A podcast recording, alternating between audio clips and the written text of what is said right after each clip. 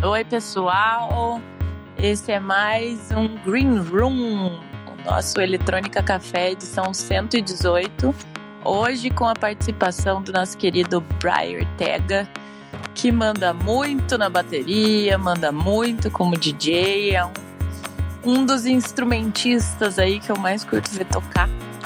É, manja muito de música eletrônica e vai dar uma aula aí pra gente hoje. Brian, muito bem-vindo! Salve, salve, obrigado. Primeiramente, obrigado pelo convite, obrigado pela apresentação e espero poder somar muito hoje aqui com vocês, no que for possível, sempre.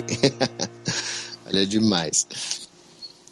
Além do Brian, a gente está aqui hoje, eu, o Jode e a Bruna do We Go Out, o Renato Patriarca e o Pieck. Quem quiser comentar, é, falar alguma coisa aí, participar. O Dazo apareceu também. Pra mim não Olá. tem aqui, Dazo. Ah, Eis-me aqui, eis-me aqui, presente. Olá. Gente, eu tenho, eu Bom tenho dia. dois Pieck na tela, juro. Ah, então é Eu tô com quatro patriarcas aqui, mas vamos lá. Cuidado, gente, cuidado. E o Dazo, então, também. Estamos aqui para mais um- uma manhã de muita informação. E é isso, então. Vamos lá, Brian. Primeiro, eu não sei se as meninas já prepararam algumas perguntas. Eu queria. Como você é famoso pelo por esse histórico de música, então vamos, vamos pro, pro início clássico, então. É, como você começou, primeiro na música e depois como é que, como é que foi essa mudança sua para para música eletrônica? Ah, vamos lá então. Bom, na verdade eu comecei, o meu primeiro contato com a música foi muito cedo, né? Quando eu tinha muito, três anos de idade, basicamente, que é onde eu lembro que meu pai me acordava de manhã ouvindo jazz com som alto para eu acordar para ir pro colégio. Então essa minha, foi o meu primeiro contato com, com música e isso virou um hábito na minha vida.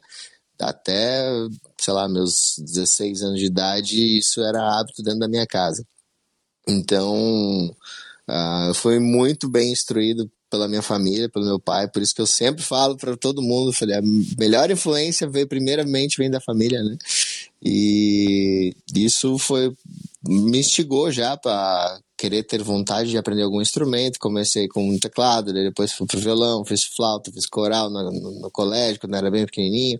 Aí quando eu sentei numa batera aos 13 anos de idade, eu falei, opa, acho que é aqui que eu vou ficar. E aí ali começou meu meu contato com a música mesmo, minhas primeiras bandas de rock, com 14 anos já estava abrindo show para Jota Quest, para Tijuana na época, para várias bandas daqui do Brasil e com a minha banda daqui da minha cidade e tudo mais. E o negócio começou a andar muito forte, eu me dediquei muito, muito, muito, até que eu tomei a decisão de fazer isso como prioridade. Então, tudo que eu fazia paralelamente era secundário, inclusive faculdade, estudos e tudo mais. É, todo mundo falava, tá, o que que você é? Eu era a única pessoa que falava, não, eu faço isso e aquilo outro também. Mas a prioridade sempre era falar que eu era músico. Então foi, foi muito engraçado, porque as pessoas se assustavam, às vezes, desde pequeno eu falava isso. Ah, o que você quer ser? Não, eu vou ser músico, vou ser artista. E me dediquei muito a isso. Primeiro batera, obviamente. Tive, sei lá, já são acho que 14, 14 álbuns gravados com bandas e tudo mais, turnês internacionais. E aí, num certo ponto, eu tinha uma, uma banda católica na época e tudo mais, e de rock, no, já no, no meio do caminho. E aí acabou que a gente terminou esse projeto, que era grande pra caramba, e eu fiquei, me senti meio que sozinho e eu já adorava música eletrônica, até pela influência do meu pai da, dos jazz e esse jazz. E acabei que eu falei, poxa, vou, vou encarar isso sozinho. E foi meio que um refúgio e comecei a mexer nas músicas eletrônicas. E em 2013 eu comecei a mostrar isso para as pessoas de, de fora e acabei gravando uns vídeos, assim, sabe? Eu tinha feito um curso na IMEC e tudo mais, e eu falei assim, bom, legal, acho incrível a parte da discotecagem, Mas eu, como artista, como músico, falei, poxa, eu posso entregar muito mais, eu sou baterista, meu Deus do céu, eu sou multifunção. Não, né, não, não menosprezando nada a arte da discotecagem, muito pelo contrário, é, é maravilhosa, mas eu, como Brian Ortega, eu falava assim, poxa, eu posso entregar um pouco mais como músico. E acho que eu tava me sentindo um pouco até falando, poxa, e aí, cara, você tem uma capacidade para fazer muito mais, você vai, você vai deixá-la de lado? Daí eu, eu me cobrava para entregar o máximo para as pessoas. E aí eu conheci o live do Giborato. Eu falei, opa, é isso que eu quero fazer. e assim começou minha saga na música eletrônica como live performer, nessa época, em 2013. Eu gravei alguns vídeos na minha casa, isso viralizou no, no mundo inteiro, literalmente. E eu recebi o primeiro convite para tocar da minha vida que não foi no Brasil. Foi na Califórnia, no México. Né? A gente fez México, Califórnia, Querétaro, Guanajuato, Venice Beach, South Beach, São Francisco, San Diego, é, Las Vegas e. É, e teve acho que mais duas cidades que eu esqueci agora aqui, mas fiz, fiz a costa toda da Califórnia, de Las Vegas e tudo mais. E aí retornei para o Brasil para tocar minha primeira vez na vida em Curitiba. E aí depois disso teve a história da sua track boa e tudo mais. E em 2018 a gente mudou de estilo para trocar técnico, sair da, da marca. Enfim, essa foi a minha trajetória resumida muito, muito, muito, muito mesmo. Mas para saber as diferenças aí dos pontos, desde baterista, com muitas bandas, depois a, a troca pro, pro eletrônico. E hoje estamos aqui misturando tudo isso, né? Que, que a gente tem que somar todas as nossas, as nossas qualidades numa coisa só. muito, muito legal aqui. É, rapidinho, Bruno. É, só para situar, porque você fez um, um, um, geralzão, você é de Curitiba, né? Sim, sou de Curitiba. Uhum. Nunca, nunca saiu daí, ficou sempre aí. Cara, eu, eu, morando sempre aqui, em 2018 eu fiquei em Londres por basicamente seis meses, daí depois retornei, voltei para ficar em Londres, mas me vendi tudo aqui no Brasil para ir para Europa. E aí voltei tá. por causa da pandemia. e aí, para situar no tempo, é, esse lance que você falou de, de bandas, quando, quando foi que você teve sua primeira banda? Foi quando eu tinha 14 anos de idade. Putz, agora o ano. Agora não, Mas não me época, recordo. Essa época de banda que você falou que abriu para bandas e tal, isso aí era começo dos anos 2000, mais ou menos, né? Isso, meados. isso, por aí. Isso, meados do 2000. A gente, a gente fazia junto com o J Quest, com o Charlie Brown, bastante. Qual era o nome? Bastante. A gente. Qual era o nome da banda? Cara, eu tive várias bandas. Nessa época a gente tinha uma banda chamada Volorota. Era um negócio muito engraçado. Boa. É, coisas dessa época, né? Os nomes eram bizarros, mas funcionavam. E era, era uma crítica, tal, essa velha mentira que a gente sempre viveu e tudo mais. E só que era uma banda de soul. A gente tinha, no começo, quando a gente gravou o álbum, era muito legal. A gente tinha um naipe de, metra, de metais, com três metais. Aí tinha tinha três backing vocals super bacanas, assim, era um negócio muito engraçado que parecia a banda de outras horas naquela época, porque era um rock pesado com essa coisa do soul R&B embutido no meio, então era um negócio bem legal. Mas isso tinha, tinha uma tendência, tinha, uma, tinha umas bandas assim, né, nos anos 90, tinha. assim, tinha, e tinha. 2000 também, né, o próprio Living Color tem essa pegada meio R&B com rock. É, exatamente. A gente tinha bastante influência disso. Depois eu tive uma banda de, de, Dream Theater cover, que a gente saiu na Rock Brigade durante dois anos como o melhor Dream Theater cover do Brasil. E aí tudo mais, enfim. Aí fui pro Progressive, tive cabelo comprido, e aí todas as fases da vida passei de rock. Puta, que legal. na verdade, assim, pelo que eu tô sacando, você é um amante da música, né? De forma geral. Então, tanto faz o estilo. É, Sim. Se a música bate, você vai, você se joga, né? Sim, sim, exatamente. É, eu, eu sempre falo que, que o repertório é algo muito importante para qualquer artista, independente do que ele está fazendo ou da onde ele está bem posicionado, né?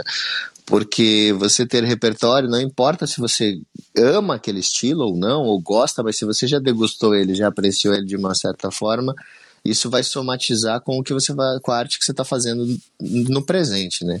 Pode ser hoje, amanhã, enfim, mas mas, por exemplo, eu ter passado por todas essas bandas, ter conhecido, ter começado com jazz, ter começado com blues, a gente fazia jam de blues aqui nos bares perto da, da, da minha casa, de chegar às 9 horas da noite e sair 6 horas da manhã E eu só saí da batera pra, pra ir no banheiro e ficava ali o tempo todo, ia trocando músico, ia trocando músico.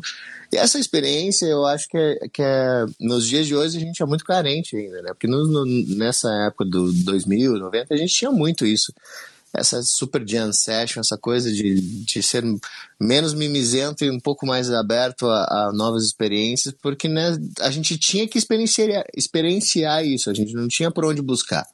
Não era a internet que nos dava capacidade para ser artista, era a experiência com a música que nos dava capacidade para ser artista. Então acho que isso faz toda a diferença e isso vai trazendo bagagem. Né? Tanto é que a gente sabe a gente consegue reconhecer pessoas que têm grandes repertórios de experiência e musical de pessoas que estão superficiais conhecendo coisas é, só simplesmente por conhecer. Né? Então a gente vê que a arte vai bem mais a fundo quando a gente tem essa experiência e eu sempre falo para todos os meus mentorados, para as pessoas que eu conheço, falo, olha, experiencie a música de verdade, né? tenha a imersão. Não fique no raso, faça a imersão em todos os estilos, não importa se você não gosta. Vai lá e tenta a imersão que isso vai somar de uma maneira extraordinária na sua arte.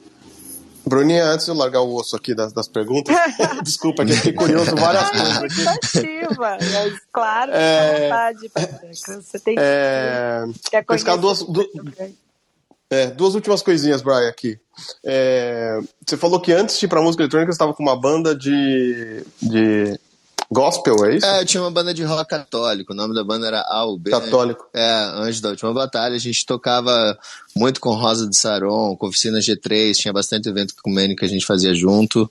A gente era um hub da Som Livre, né? A gente dançava pela Codimuk e a gente tocava na Canção Nova. Cara, a gente fez muito show, uma, muito show mesmo. A gente rodou muito, até o Guilherme de Sá, que é o vocalista do, do Rosa de Saron, é, ficava aqui em casa, fez direção vocal, toda essa galera, a gente trabalhava junto, literalmente. A gente ganhou prêmio de banda de revelação, de rock Brasil. A gente tocou na Jornada Mundial da Juventude que é o evento do Papa em Madrid para, sei lá, na, no palco que a gente estava, que era o palco Brasil, tinha mais de 60 mil pessoas, e aí depois tinha um outro palco que era do momento lá do palco com mais de 2 milhões de jovens. Então, eu vivenciei umas experiências malucas e muito incríveis, assim, no meio de tudo isso.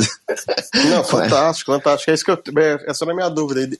E o engraçado é que depois, foi depois disso que você, não exatamente por causa disso, mas depois é, cronologicamente depois disso que você foi para música eletrônica, basicamente. É, basicamente sim. Foi quando eu resolvi investir, porque nessa, nessa época foi engraçado porque eu sempre gostei de música eletrônica, mas, mas eu fazia paralelo e escondido até, porque Uh, como os meus amigos eram do rock, quando eu, eu, pensava em mostrar alguma coisa do eletrônico, além de, de, das pessoas me tirarem sarro, era uma coisa meio que repudi repudiada até pela, pela galera da igreja e tudo mais, tudo, essa coisa que acontece em todos os mundos, né?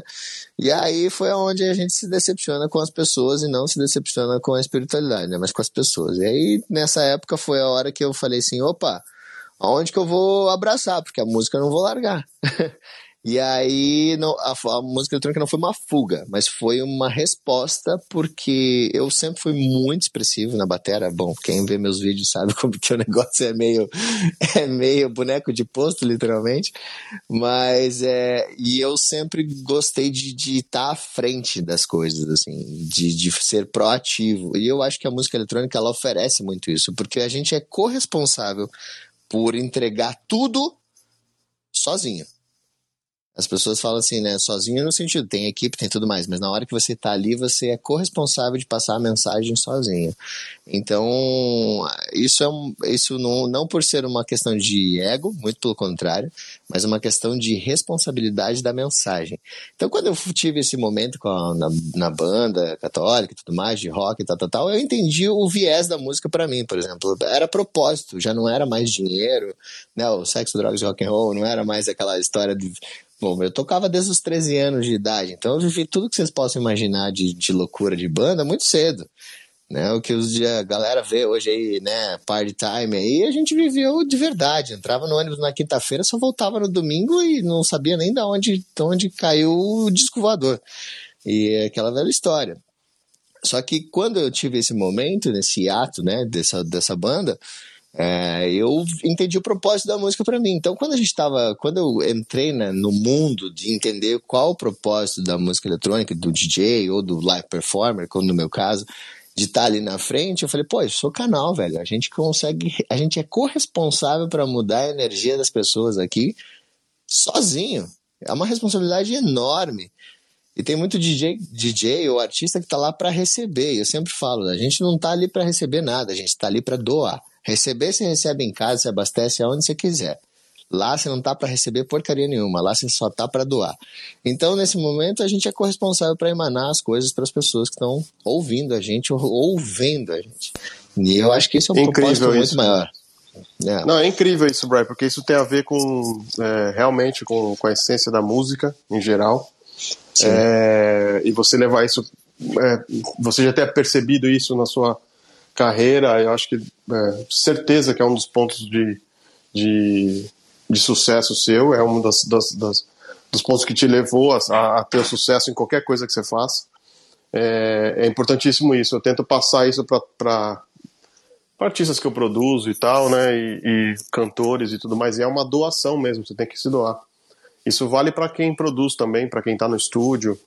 É, eu não estou lá produzindo para mim, não estou lá produzindo para Estou produzindo para música, por exemplo, no meu caso, né? Eu estou aqui para a música que, que, é o, que é o propósito maior e o, e o resultado que ela vai causar isso nas pessoas. E você ter isso de cara como baterista, como músico e, e depois levar isso para DJ é, mostra um ponto muito importante mesmo. Pô, legal. Lá, é... obrigado, obrigado. Só complementando. Oh, desculpa, não, não, que isso. Só complementando, é exatamente isso, né? Se você, ah, eu sempre falo assim, a arte sem propósito, ela só é uma música. Ou a arte sem propósito, ela só é um quadro. A arte sem propósito, ela é algo parado. Agora, quando ela tem propósito, ela entra em movimento e isso gira o mundo inteiro. Para mim, é, o resumo é esse. Muito bom, muito bom, Brian. É, chegou minha vez, né? Vamos lá. É, a gente teve a primeira entrevista 16, quando eu te conheci aqui em Curitiba. É, fiquei bem impressionada né, com a tua apresentação e ah, você estava ainda no, dentro da sua track boa, né? E aí, um pouquinho depois, você fez essa virada de estilo. Eu queria que você comentasse um pouquinho como foi o processo ali com, com a sua track boa e por que, né? O que te influenciou a ir mais pro techno? Foi uma coisa pessoal ou é, estratégica, enfim, imagino que seja um pouco dos dois, mas é, conta um pouco pra gente dessa fase.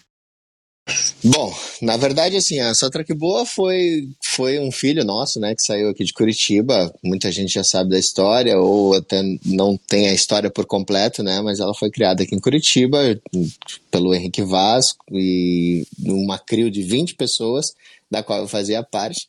E era uma pequena brincadeira, e depois a coisa se tornou séria e a gente. Eu cheguei pro Vaso e falei, vamos transformar isso na maior label do Brasil. E ele falava, você é louco, você é sonhador demais.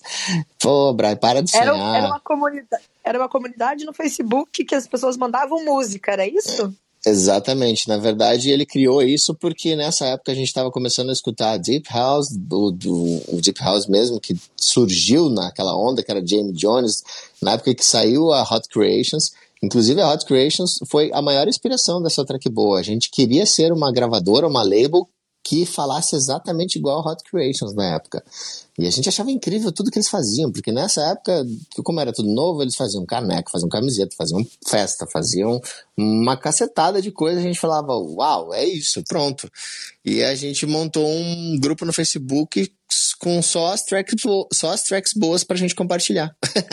e aí o Henrique colocou lá só track boa, e aí deixou e a gente foi, foi criando, foi criando, assim começou, a gente colava adesivo nos carros na frente da Dangai Club aqui em Curitiba, e tudo começou assim, com uma grande onda entre amigos, e depois os amigos começaram a dispersar, e aí chegou eu, o Henrique e o Roger, e a gente fundou o negócio. Eu cheguei pro Henrique e falei: vamos transformar isso na maior label do Brasil. Ele deu umas 10 risadas. Na época ele queria falar: Brian, não sei se eu tô mais afim de ficar com a sua track boa, fica para você, toca aí. E eu lembro até hoje que eu falei assim: eu falei, meu querido, nunca na vida você tira a essência de algo que foi criado é, por alguém. Então, se eu tirar, ou se você sair fora, a sua track boa nunca vai ser a sua track boa. Eu preciso de você. Eu falei assim, eu preciso de quem, de quem fundou isso junto com, com, com a gente. Então, foi, foi, tem, tem muitas histórias, muitas histórias. A gente passaria, sei lá, mais cinco horas aqui contando todas as histórias internas dessa drag boa na época, mas for, foi um filho incrível que cresceu e tudo mais. E aí a coisa foi se tornando gigante, gigante, gigante. Mas entrou num, numa época que eu falava assim: poxa, beleza, o Brian tá, tá se doando tanto para isso e também se estressando, porque é um, é um trabalho bem pesado, a galera vê só a parte da festa, né? Mas quem trabalha com entretenimento sabe o como isso suga e também o como isso tem os atritos, os, as, as, as horas de, poxa, peraí, não sei se é por aqui que a gente tem que ir, por ali, entra, começa a entrar interesses, entra, começa a entrar um monte de cacique para pouca tribo, e aí a gente fala, pô, e agora? Agora decidi. Em 2018, eu cheguei e falei assim, olha, quer saber? Eu preciso não esquecer do Bray, eu preciso olhar mais pro Bray. E aí eu estava, tinha tomado a decisão de fazer um show aqui em Curitiba completamente diferente, foi Live 360, que eu toquei com a bateria junto e tudo mais. E nessa época eu já falei assim, falei, poxa, eu preciso me reinventar, porque senão eu vou estar sempre andando no viés da sua track boa. E eu preciso ter um tempo pro Brian para eu entender quem que é o Brian nessa jogada toda. Porque senão eu vou ser, eu vou ser, continuar sendo o, o canal da, da, da sua track boa ali, ok, fazendo a coisa acontecer que estava incrível, maravilhosamente bem, tanto financeiramente quanto posicionamento comercial. Porém, eu falei, ok. E aí em 2018 eu vendi tudo meu no Brasil, tudo, apartamento, carro, tudo, tudo, tudo que vocês possam imaginar, e fui para para Europa. Me joguei em Londres a primeira vez, me joguei, é, foi falei, vou, vou, vou para Londres e aí fiz, uma, fiz um show na Argentina, fiz um show por aqui no Curitiba, esse show do Live 360. E aí a primeira vez que eu fui para Londres foi a convite de, de um clube em Londres, que é a, a Vauxhall, lá em Vauxhall, que é o Union Club. E eu toquei num, num, num barzinho, num barzinho, num barquinho no, no canal de Londres, do qual ali foi onde começou a história da mudança do Brian. Porque nesse barquinho um cara filmou tava, não parava de me filmar com o celular. E ele falou assim, falou pro cara que tava comigo, que era o Paulo na época, era um brasileiro que tava lá, eu olhei para ele e falei, Paulo, fica de olho nesse cara, que esse cara tá filmando demais e tá mandando mensagem o tempo todo. E na verdade eu não sabia, ele tava mandando mensagem pro dono da Ministry of Sound, falando, olha, tem um brasileiro maluco aqui fazendo um negócio que eu nunca vi na vida. e isso eu só fui descobrir depois e tudo mais. E nessa época, em 2018, quando eu vendi tudo para ir para Londres, é, eu investi em mim, né? Eu fiz o Science Institute lá em, em Barcelona, é, fiz muitas aulas particulares para justamente tentar resgatar o Bray e tentar entender para onde que o Bray estava querendo ir. Então não foi uma mudança de tipo, ah, estou indo para o techno, não. É, foi uma mudança assim, cara, eu sempre fui muito expressivo, sempre fui roqueiro, sempre fui muita coisa. E as pessoas tiravam um sarro que eu tocava house quando eu começava, e eu era super expressivo. A galera falava, cara, dá a impressão que você tá tocando Psy, porque você, você expressa demais no house, isso é, é ruim. Eu escutei muitas coisas sobre isso, sobre a minha forma de expressão. Nossa, mas como eu escutei? E eu falava, tá ok, mas esse é o jeito que a música bate em mim, que você quer que eu faça o quê? Eu não tô criando um, um, um personagem aqui expressivo. Eu falei, eu sempre falei, essa música toca em mim desse jeito. E aí, posteriormente, é isso que foi a coisa do, do techno entrar e eu falei assim, uau, é isso. E aí comecei, até foi muito engraçado, porque o jeito que eu olhava pro techno era um jeito diferente em 2018 eu sempre colocava os clássicos do, do house misturado com essa coisa, essa pegada mais forte. Por isso que eu entrei na Ministry of Sound. Então 2018 foi assim, foi essa virada de chave, foi para foi uma busca do Braille de novo, não foi por uma opção de mercado, foi bem diferente. Bem legal. E quem ainda não viu, eu sei que agora a gente só consegue ver pela, pela, pela internet, mas assim que você voltar, tem que ir no teu show, porque realmente a energia tá ali, né? Você se entrega muito. Então, é, é uma coisa impressionante. Eu acho que, que realmente, nesse estilo que você tá agora, é, tem muito a ver né, com a tua identidade, você traz muito disso. Então, Pô, foi muito acertada essa mudança e, e nossa, é impressionante ver. E eu acho que não só a questão de, de você se encontrar no estilo, mas você também ter criado essa marca, né? Essa, esse profissionalismo todo por trás, assim, desse no, do novo Bry, é, te ajudou muito, eu acho, a chegar a lugares muito altos, né? E, e tocar, assim, tocar o coração ou se mostrar para DJs internacionais que acho que a gente nem tinha noção que, que era possível chegar, né?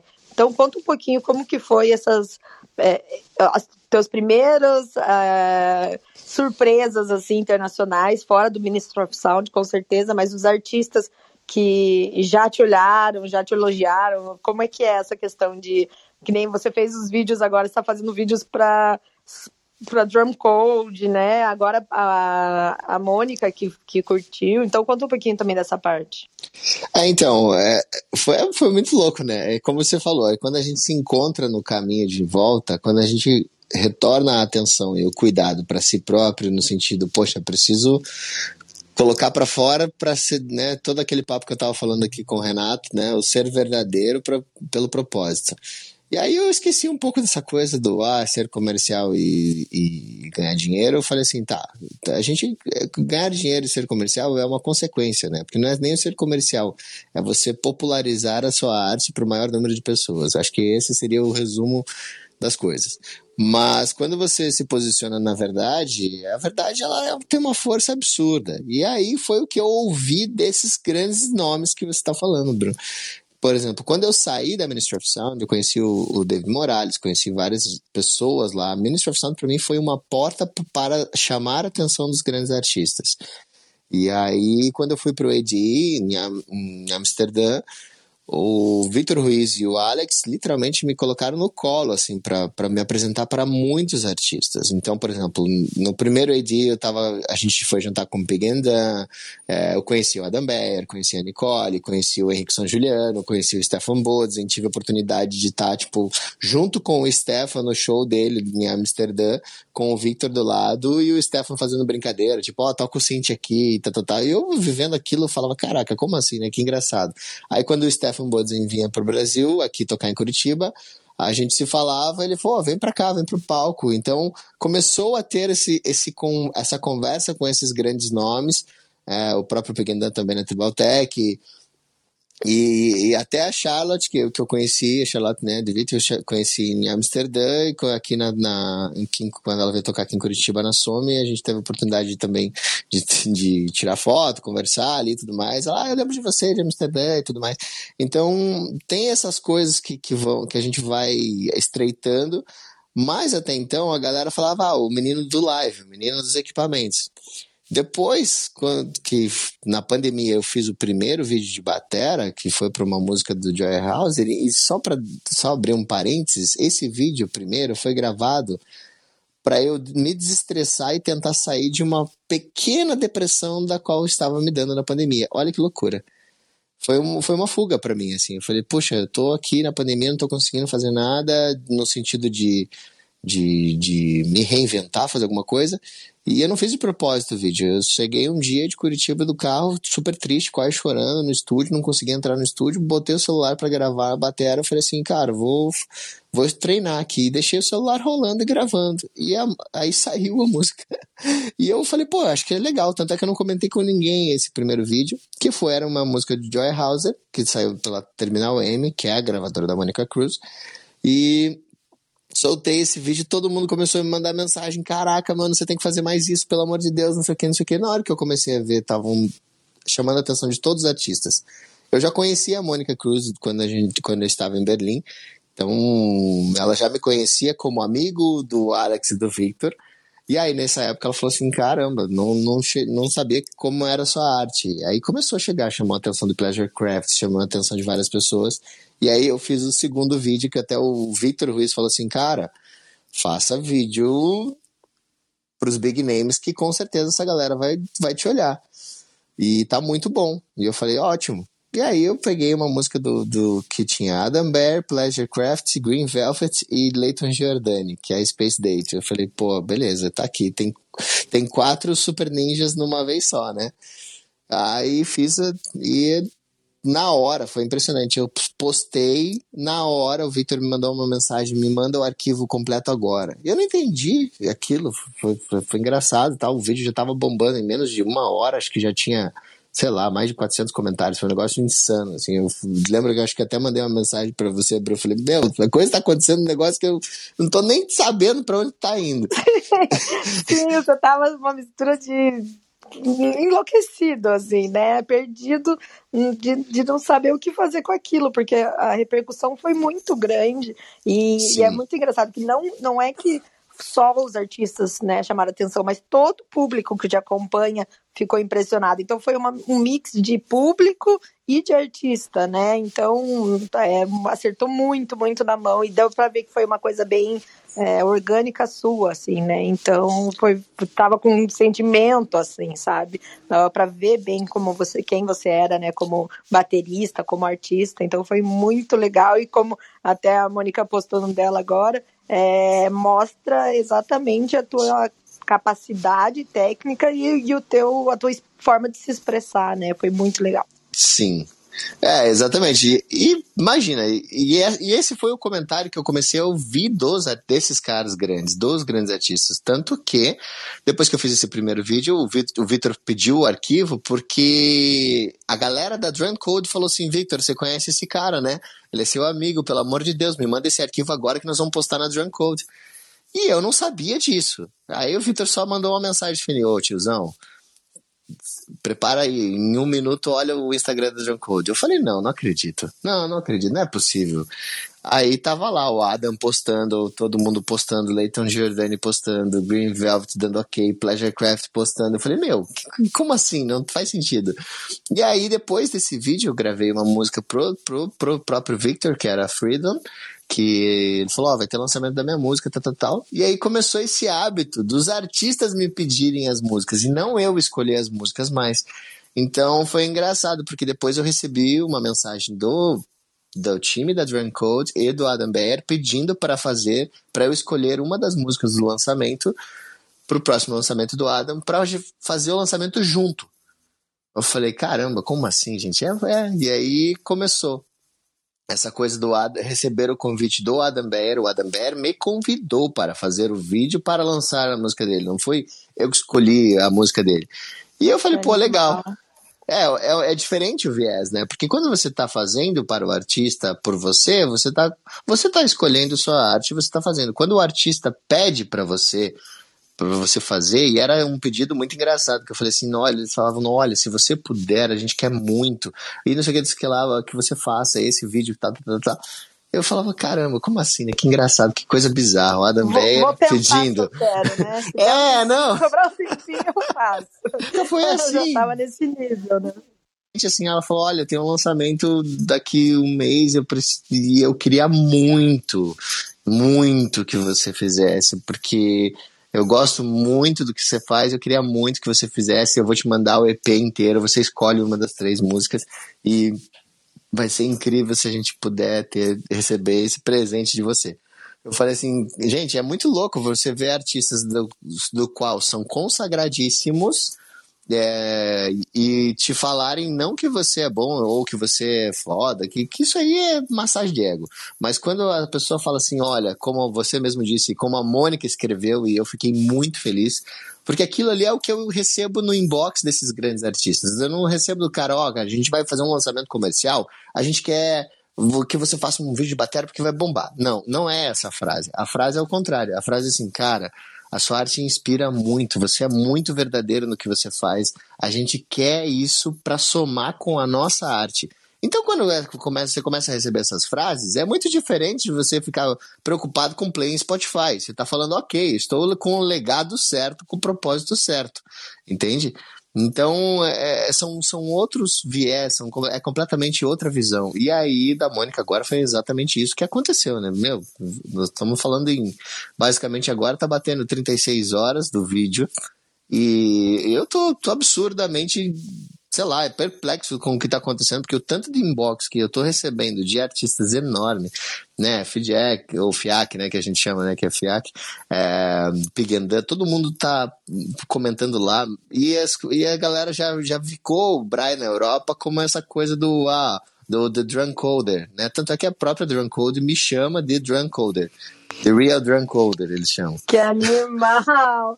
E, e assim, quem ainda não viu o vídeo, assista. Tá no teu perfil, né, Bray? Tá no perfil Sim. da Mônica. E. Da Terminal M também. Isso, e também dá uma, só dá uma sondadinha, pessoal, nos comentários lá para vocês verem o tamanho dos caras que estão comentando. É muito, muito legal isso. É, e, assustador, né? E, Né? E é engraçado ver você falando agora, porque, cara, quando a gente viu o primeiro vídeo lá no começo da quarentena, que foi o que impactou todo mundo, parecia muito que era uma coisa que você já queria mostrar para o mundo, sabe? Não foi você contando a história agora de que, ah, foi ali, coloquei meu celular, gravei e aí de repente bombou nossa, que mais impressionante ainda, né? Eu acho que a, você nunca ia esperar essa repercussão toda. E eu queria que você falasse pra gente o que, que você acha que muda quando as coisas voltarem. Do tipo, tudo isso que você viveu agora de, na, na quarentena, com os vídeos, com os DJs, com esses grandes nomes. O que, que você vê aí pela frente? O que, que é a tua vontade de fazer? Ah, legal. Bom, a complementando, né, o que você falou, foi, é, foi bizarra essa vontade, mas que eu recebia dos fãs, a, a maioria dos meus fãs de banda falavam assim, cara, legal sua música eletrônica, mas não esquece da batera. Porque é, é coisa do músico, né? Essa coisa do músico. E muita, não, Jade, não estou falando poucas, foram muitas pessoas que pediram para eu juntar coisas da bateria na música eletrônica desde o começo. Tanto que eu sempre toco, né? Vocês viram no live, só que a bateria eletrônica ali, levo a bateria eletrônica, os pads para poder fazer a soma na música e deixar isso acontecendo. Mas quando entrou a bateria orgânica na história, nesse vídeo, todo mundo falou: cara, você tem que fazer um show com essa bateria, você tem que fazer um negócio com, esse com essa bateria, você tem que fazer um negócio, que foi o que aconteceu em 2018. Uma pequena prévia, né? Antes de eu ir para Londres e tudo mais, que eu fiz esse show aqui em Curitiba, que é o Live 360. Tem um trechinho no YouTube, se você pesquisar lá, Brian Ortega Live 360, vocês vão ver que já, já, tinha, já era uma ideia de trazer isso à tona. Mas os vídeos de techno agora, com certeza absoluta pós essa pandemia, inclusive eu estou postando já faz um, algum tempinho sobre uma coisa chamada Live 369, que é um negócio que eu estou literalmente plantando para a galera que está no meu Instagram, para a galera das minhas redes sociais, que é essa coisa de tentar trazer algo muito maior do que somente a batera, mas colocar o Braille num limite de 200% de capacidade. Ou seja, só para vocês terem uma ideia, eu já estou ensaiando esse projeto há seis meses e eu estou basicamente 60% do projeto feito só. Então, é, é, é, uma coisa muito grande que, com certeza, a hora que sair a pandemia, vocês vão ouvir. E esse vai ser o posicionamento do Braille pós-pandemia. Eu não vou simplesmente sair para tocar mas eu quero sim oferecer para as pessoas uma experiência visual, sonora muito maior do que é, somente uma música, um evento, uma festa, um, enfim, um festival. Então eu estou tentando trazer o máximo possível o que eu, Renato e toda essa galera aí dos, dos 90 que vivenciaram aquela experiência de show de banda de rock, que você fica louco com essa coisa do ao vivo eu estou tentando trazer isso o mais forte possível para a música eletrônica. E eu acho que tem muita gente que está vindo junto comigo, porque só de mentorados meus tem uma cacetada de gente que está olhando, mirando e olhando para isso, assim. É, vamos aproveitar que você falou de mentorados para comentar um pouquinho, só um parênteses. Eu imagino que o olho do Renato agora deve estar tá brilhando, pelo que eu conheço ele, assim, né? Então, está é, sendo provavelmente um despertar aí, né, Renato? Não, pô, legal pra caramba. É... Juro que eu não conhecia o trabalho do Brian, mas eu não conhecia a filosofia por trás. E eu tô aqui extasiado pelas, pela maturidade e pelos, pelos conceitos que você traz, Brian. Puta, legal pra caramba. É, você, tem, espero que as pessoas escutem essa. Quem estiver na sala aqui, esteja com a antena super ligada, quem for escutar o podcast, porque tem conceitos e sutilezas aqui no que está falando que são importantíssimos para qualquer artista, qualquer empresário, qualquer pessoa, né? Essa, essa, essa coisa do propósito é, é, é, realmente é o que te é o que faz a energia do que você faz ter o, o a direção certa, sabe? Assim, a ter a, o, o motivo correto e, e por isso que você às vezes até nas coisas mais simples ou mais despojadas, né? Que foi o vídeo que você falou que fez assim, que foi uma um, né, se extravasando é, depois de uma mínima mini, mini depressão são as coisas que mais te levaram, mais não, né? Mas é, voltaram a te levar em, em situações é, legais de novo e, e, levou seu nome e sua arte para outro lugar. Sim. Então, isso tem a ver com o propósito, cara. Tem a ver com a energia inicial que você está colocando naquilo. É, outro ponto super legal que você coloca ali, que é a, a humildade dos, desses. Né, a gente fica falando desses grandes nomes, grandes nomes, cara, são, são artistas, são seres humanos como a gente. E, e também essa coisa que você fala da, da, da, né, do, da maneira como eles te abordaram, né, sempre de uma maneira super respeitosa, Sim. é por causa disso também. É óbvio que é por causa da sua arte, da sua, da sua, né, do, do, da sua qualidade e também porque de uma forma ou de outra esse propósito que você tem dentro de você é passa para para para as outras pessoas. Sutilmente passa. E e é isso que os caras veem, é isso que as pessoas veem. Quem, quem é de verdade sabe quem é de verdade, né? Tem essa frase meio boba, que, mas ela é super real. E, e, e, e mostra também como você pode ser o melhor, ou um dos melhores, ou, ou super relevante em qualquer lugar, mas você continua tendo que ser humilde e educado. E, e a gente, uh, no Brasil, a gente perde um pouco isso, né? A galera começa a crescer e já começa a achar que tem que pedir pro outro. Tipo assim, eu, eu pedi é, um artista grande pedir um favor para outro artista, é tipo, ele tá fazendo o favor de pedir o favor, sabe? E você deu um Isso. exemplo aí super legal de pessoas que respeitam. O cara não chegou falando assim, ah, faz um vídeo para drum code aí, você não é ninguém, eu sou drum code. Não, o cara foi super educado, é muito legal isso, né? Muito legal. É, é, a gente também é, é, exatamente isso, Renato, e obrigado por, por falar tudo isso, porque eu falo que assim, é, é como, como eu mencionei antes, né? Antes de ter, ter posicionamento relevante, a gente tem que ter ser relevante para si próprio, né? Então gente, as pessoas estão muito preocupadas em ter, ter play, ter isso, ter fama, ter tudo, mas elas estão esquecendo de ser, ser mais, sabe? As pessoas querem ter mais, mas elas esquecem de ser mais. E eu falo isso como artista, porque as pessoas, você ser bom no que você está fazendo é você ser bom só. DJ excelente, tá cheio de técnica, tem mais. Se chacoalhar uma árvore, tem, dá para fazer um campeonato de quantos DJs bons executadores tem. Agora, quantos artistas são? Se você balançar uma, a, a árvore de, de, de, músicos do Brasil, caramba, nós temos músicos aqui que dão um pau de, de correia em, de, de técnica em uma, muita gente no mundo inteiro. Mas aí eu retorno a pergunta: de toda essa galera boa, excelente, quantos artistas existem? Então, as Não, é. pessoas têm, têm que entender essa diferença entre ser bom e ser artista. Cara, né? que é eu, o que vem de conta com o que você estava falando. É, eu não sei qual é a sua mentoria, mas a, é e esses últimos meia hora de áudio aqui já é mais aula do que muito curso que estão anunciando aí no, no Instagram, porque é, é a dificuldade que eu mais passo é passar isso exatamente que você falou para um artista. Na verdade, eu quando, quando eu começar a falar com algum artista e a gente for falar sobre esse tipo de assunto, eu falo assim: escuta um podcast aí que eu fiz um tempo para trás com umas amigas que sugeriram o Brian e foi a melhor coisa que já, já, a gente já se falou. Porque é isso, cara. Ser artista não é ter número de seguidor, não é não é ter, ah, tô na playlist X, ou tô, tenho não sei quantos números de stream, ou sei lá o que. Não é nada disso, cara. Não é nada disso. Isso é tudo consequência. E, e, e a consequência pessoas... é o marketing, né? É a estratégia de business. São coisas distintas, né? É, é, é, exato. Mas acaba sendo consequência, assim, eu digo no sentido natural das coisas, né? Se sim, você sim, tem um propósito, sim, você tem você se aplica, se você estuda, se você tem é, é, conceito bom, mas né, se você se você está no caminho certo, isso, isso tudo vai chegar. No, no, momento certo vai chegar. Mas se você não tem nada daquilo, você pode comprar todo o resto, pode investir todo o resto, ter todo o resto e mesmo assim não, não ter o, o principal, né?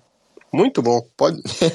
Vamos falar da mentoria aí, que eu fiquei curioso. Lá, Exatamente. Bruna. Conta como é que tá essa mentoria aí, como foram os. Esses como é que faz para se cadastrar que, que eu quero virar aluno? a primeira aula é grátis, foi hoje.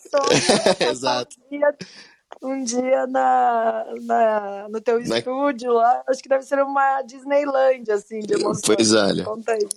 Olha, o negócio da mentoria também aconteceu de uma forma inusitada, porque logicamente que a gente entrou em pandemia para esses shows. Deixa, e... Ô, Brian, Faz, deixa pode? interromper aí. Porque você fica falando toda hora inusitado e o pessoal vai ouvir o podcast e vai falar assim: ah, então vou fazer de qualquer jeito.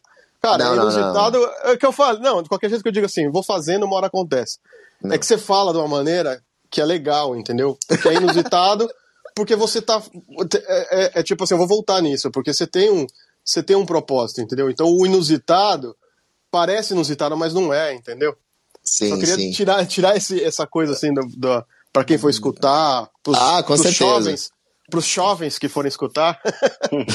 é... Não, até, até peço perdão porque assim, como realmente acontece de formas é, não, como é que eu posso dizer? É que eu não estava preparado, entre aspas, entre aspas, que isso fiquei bem entre aspas, para fazer assim, ah, tem, quero, vou, vou abrir mentoria agora. Por quê?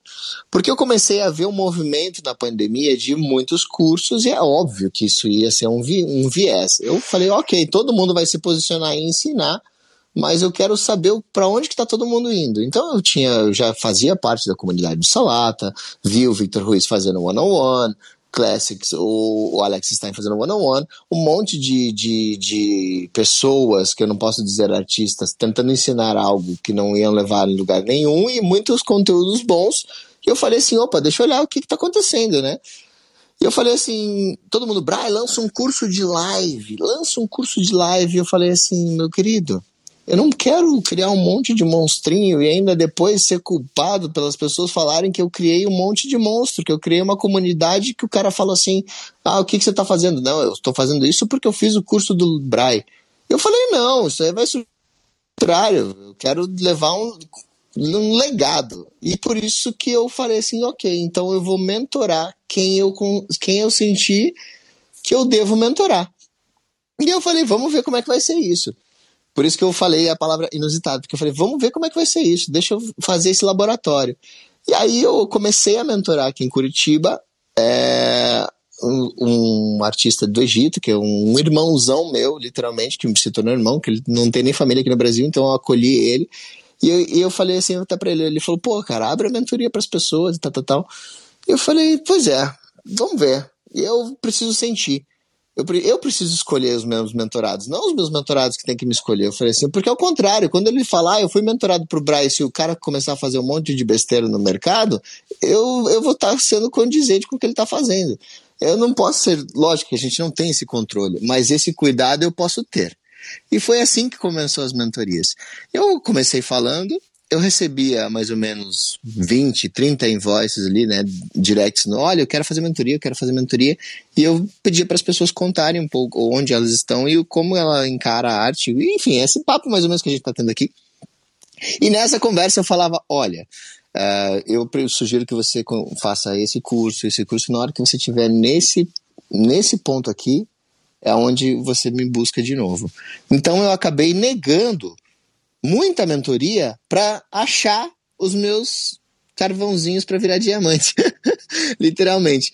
Então, nesse meio tempo todo, é basicamente eu que escolhi os meus mentorados. Não foi ao contrário. As pessoas vinham até mim e, como me chamar, falavam: Nossa, Brian, mas que prepotente você. Não, muito pelo contrário.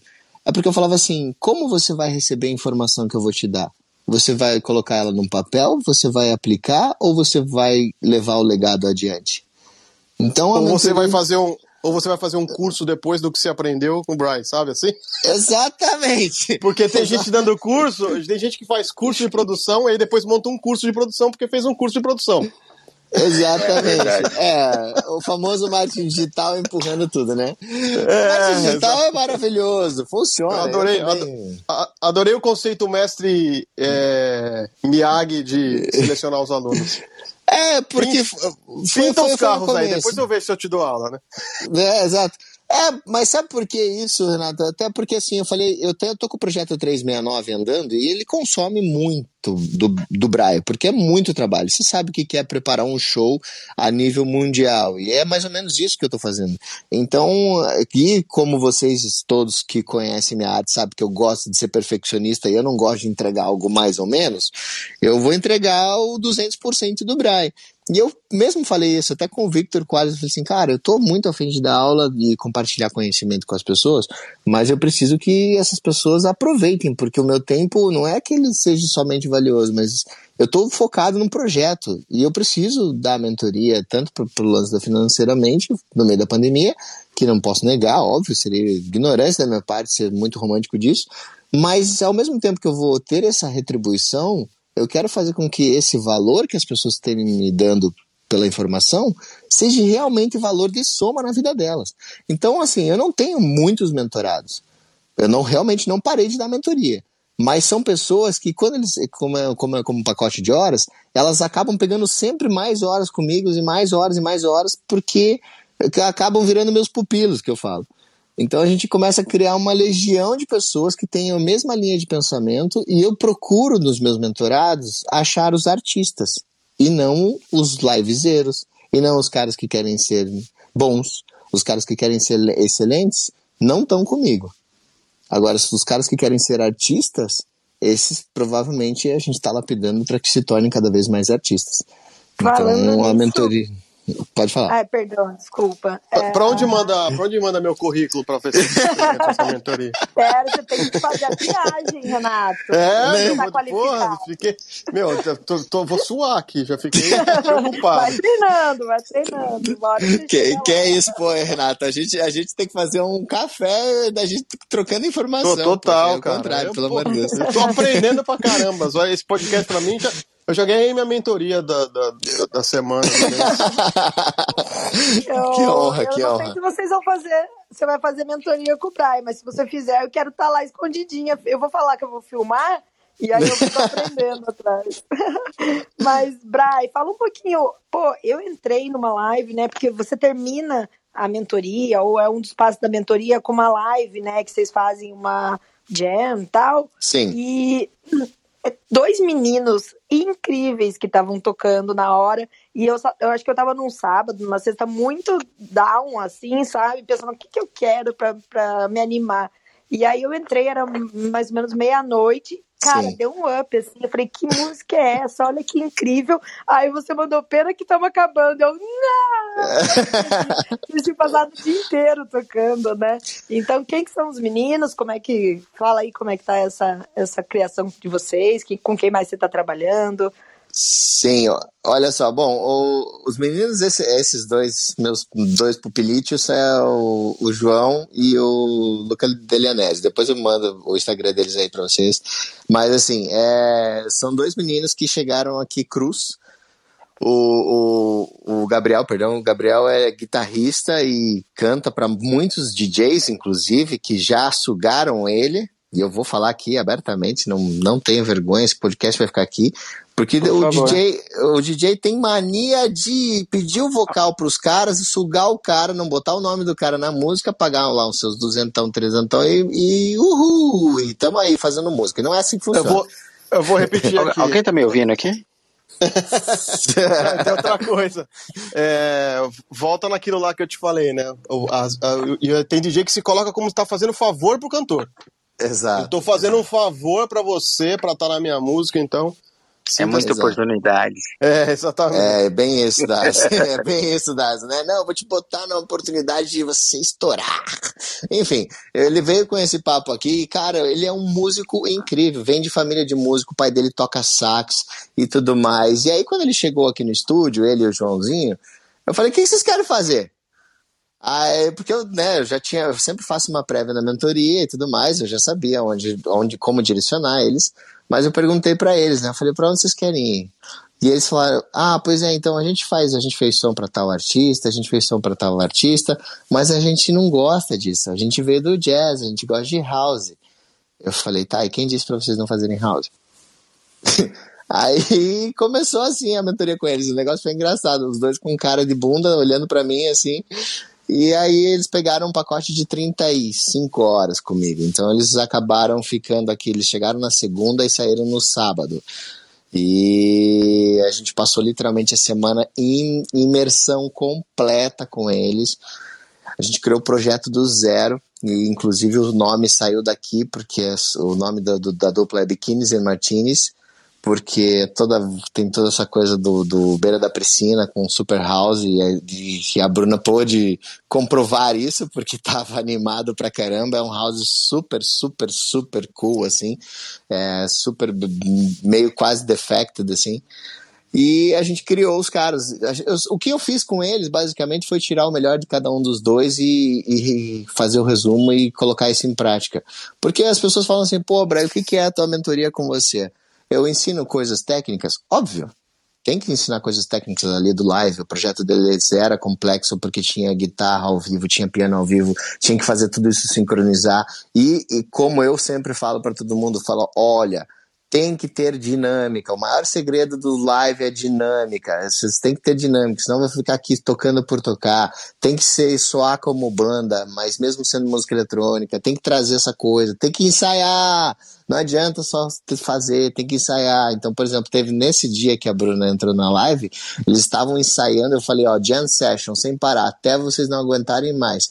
Ah, Brian, mas não sei o que. Eu falei, cara, essas horas agora é de responsabilidade minha, não é nem mais da mentoria. Agora a gente já encerrou a mentoria, nós vamos gastar tudo. Eu falei, é exercício, agora é sem, sem parar.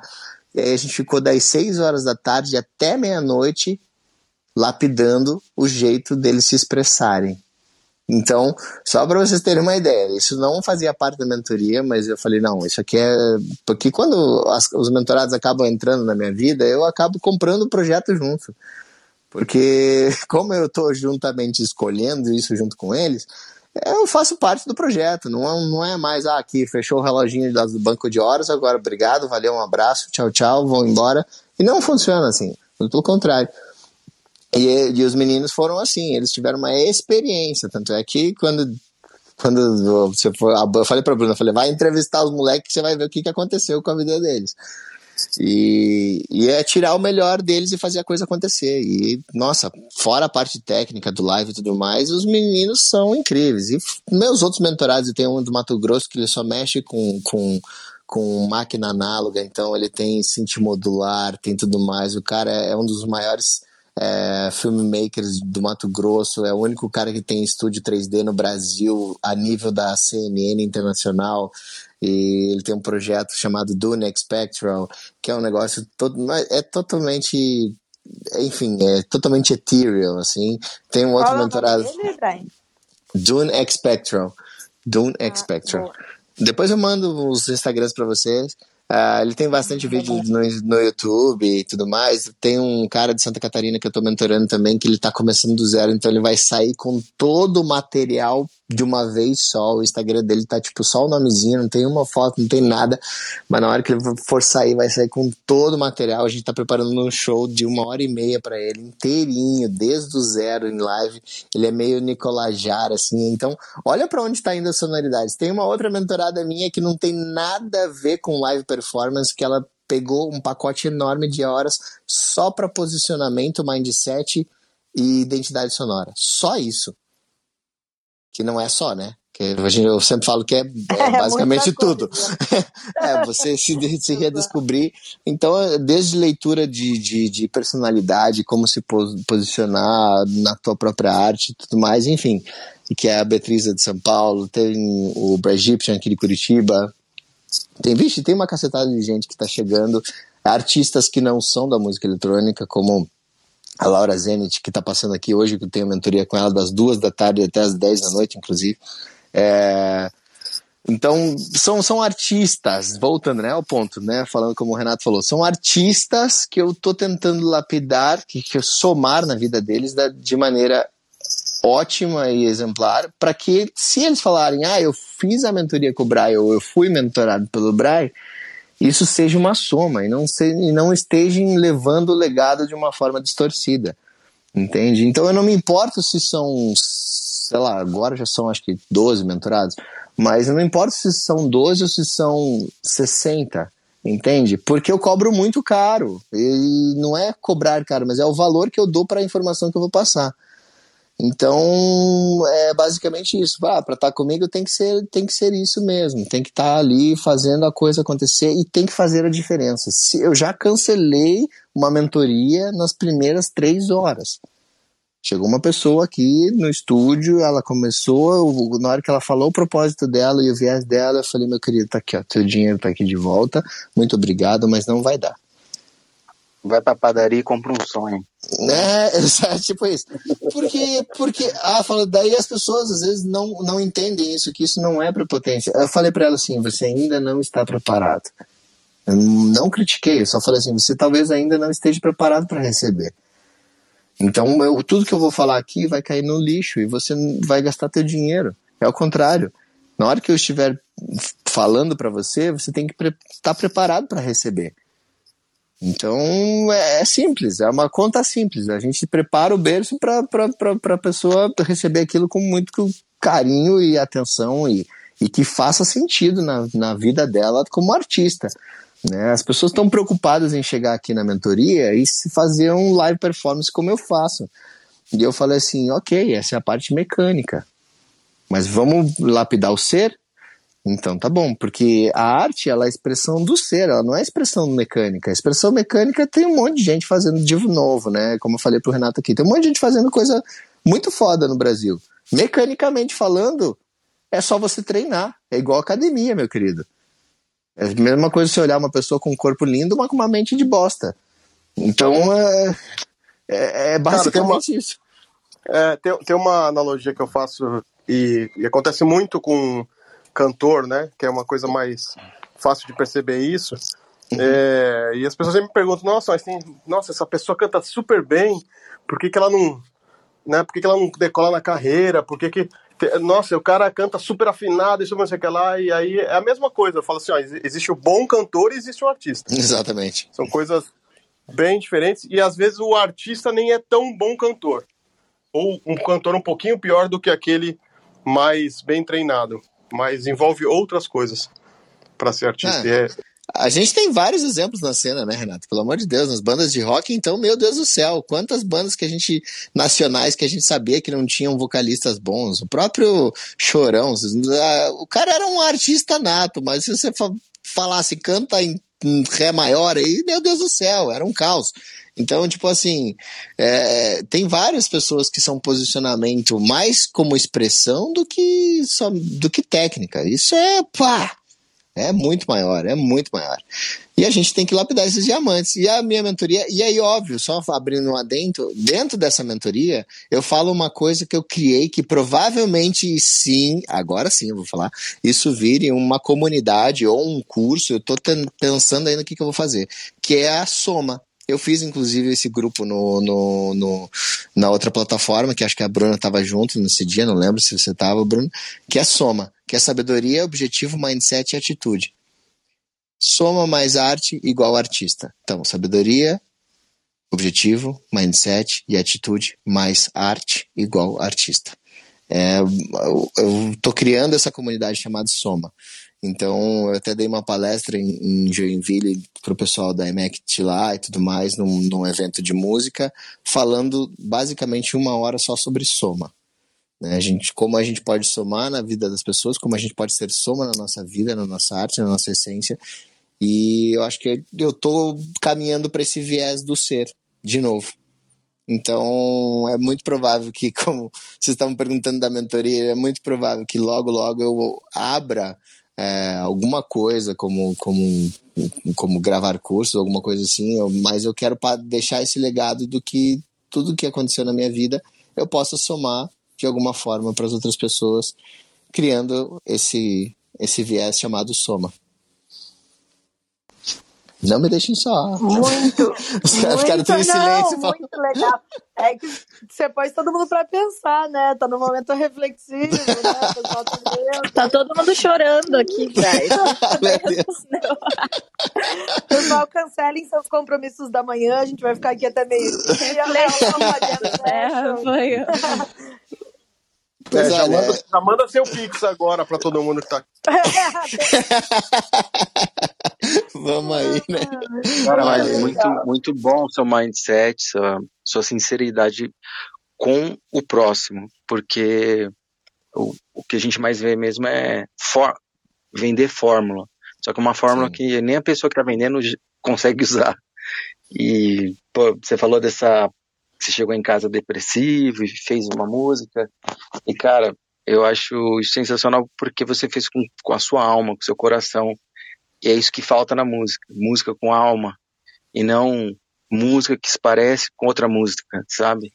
Sim. Aquilo é seu, a sua identidade. Então, parabéns, cara. Parabéns. Pô, obrigado, Asa, de verdade. É, é, é o resultado, né? A gente é, de novo, né? A gente é a soma de tudo aquilo que a gente viveu. Se a gente colocar isso pra fora, pra fora e, cara, analisar do jeito certo, chega onde tem que chegar, nas pessoas onde tem que chegar, da maneira como tem que chegar.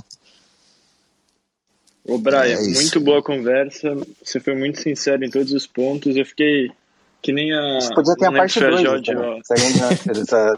ou a Bruna. ter a parte Alguém dois. falou. É, tem que ter, tem que ter. O Brian tem muito para contar, com certeza. Que nem ele falou, ele meio que resumiu em todos os aspectos, né, na vida dele.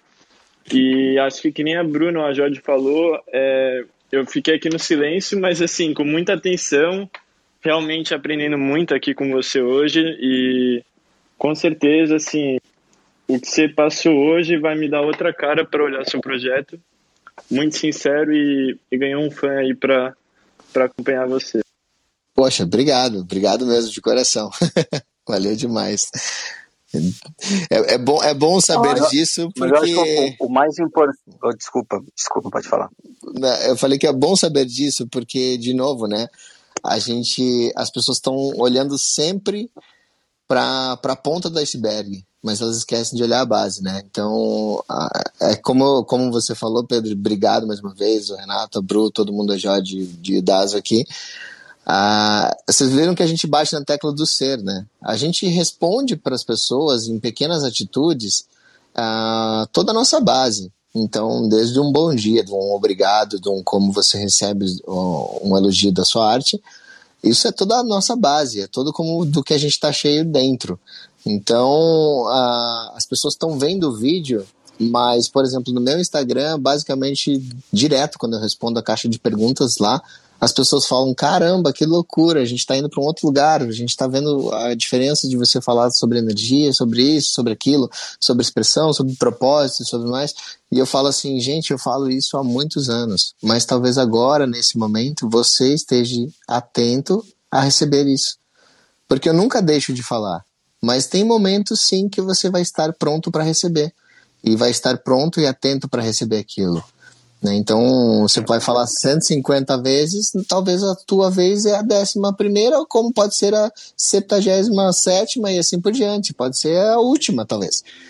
E só que não, não se culpe por isso, muito pelo contrário, talvez é aquele momento que você pode, não, agora estou preparado para receber. E aí gerar esse movimento de estar preparado para receber, eu acho que a pandemia acelerou mais ainda. Eu acho que as pessoas abrindo um adendo aqui, pós-pandemia, elas estão muito mais seletivas com o que elas vão receber do que antes. Porque o marketing já não faz tanto efeito como a verdade. Então, a verdade ela está voltando a ter a força como ela sempre teve e voltando a ter a posição que ela sempre teve. Isso seja na música, seja nas pessoas, seja na expressão. E eu acho que as pessoas estão começando a estar com o relé, literalmente, para receber isso, um pouquinho mais polido. Obviamente que as músicas bobas já talvez não façam tanto efeito para muita gente, porque isso já não faz mais diferença. Obviamente que os DJs que fazem a mesma coisa ou, ou fiz, repetiram a mesma coisa durante a pandemia inteira não vai fazer mais diferença. Provavelmente os, os vocalistas que são é, literalmente conduzidos para fazer um certo negócio que não sejam eles próprios vão cair. Eu acho que essa, o processo de seleção natural disso tudo está acontecendo porque as pessoas estão com, com o poder de receber as coisas um pouquinho mais aguçado. De uma maneira ruim? Sim, mas acho que veio. não, acho que o Brian não é ruim não. Na verdade, deixa eu te fazer uma pergunta. Você, você, é, obviamente você foi, você é muito religioso, né? Você teve sua sua história em diversas religiões, eu não sei como Sim. colocar isso. Você estuda cabala de alguma forma? Já estudei cabala. Meu, ah. meu pai fez isso há um tempo. Eu pratico ponopono, faço várias tá. coisas, enfim. Não, porque você, você, você passou várias, é, várias. Óbvio que tem, tem, tem muito sabedoria que ela é universal, né? Eu, eu a Cabala tem, tem muita coisa bem próxima do que do que prega, né, a filosofia básica assim.